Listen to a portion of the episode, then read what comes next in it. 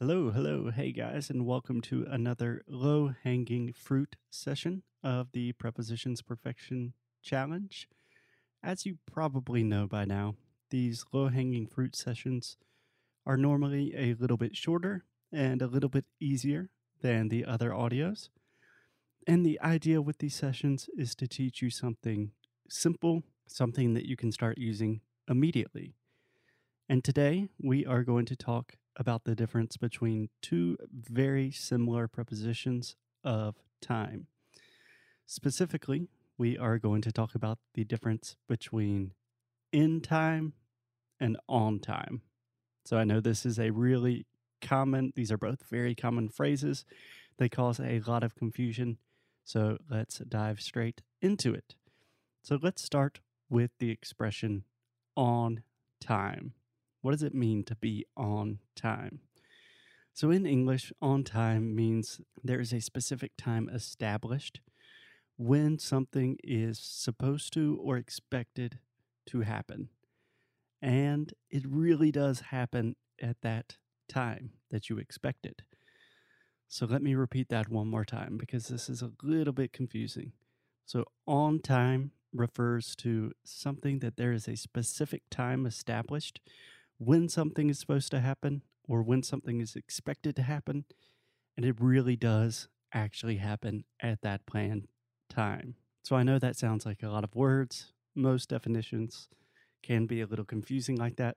So let's just look at some examples.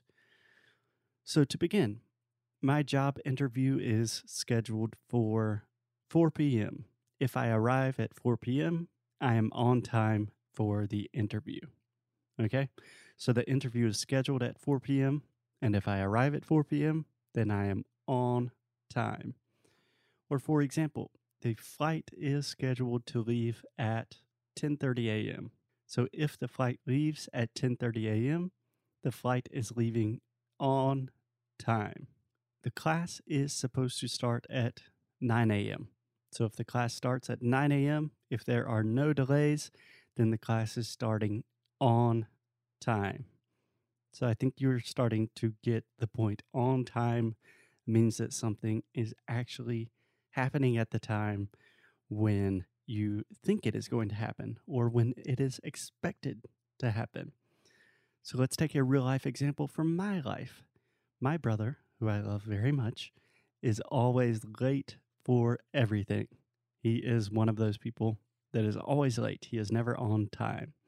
So I can say, my brother is never on time. So, what I would recommend that you do is think about someone in your life that is always late for events and activities. And this should be pretty easy for most Brazilians because a lot of Brazilians are late. And then connect that person with the idea of never being on time. And that will really help you think about okay, this person is never on time. That means they never arrive when they are expected to arrive or supposed to arrive. Okay? So now let's take a look at the phrase in time. So this is very similar, but very different. So in time means that something happened at the last moment before it was too late or before something bad would potentially happen. So it's at the last second in time. So, for example, let's take a modern current example. The government acted quickly to contain the virus. They discovered a vaccine just in time to contain the spread of the virus. So, in this case, we are using the expression just in time. And this is to say, at the last minute, at the last possible moment before things could have been really bad. And we use the phrase just in time a lot, a lot in English. So I think the best translation for the phrase just in time would probably be something like bang na hora or is that the exatamente na hora, something like that. So let's take a look at another example. Let's imagine, hmm, um, okay, I got stuck in traffic, but I arrived at the airport just in time to catch my flight. So I got stuck in traffic, but I arrived at the airport just in time. So in this case, we are saying, I did not to expect to encounter a lot of traffic on the way to the airport, but fortunately, I arrived just before I needed to in order to catch my flight. Eu cheguei a tempo. Cheguei bem na hora. Okay, guys, so there you have it. In time, on time, just in time. The difference between on time, someone that is never on time, is someone that is always late.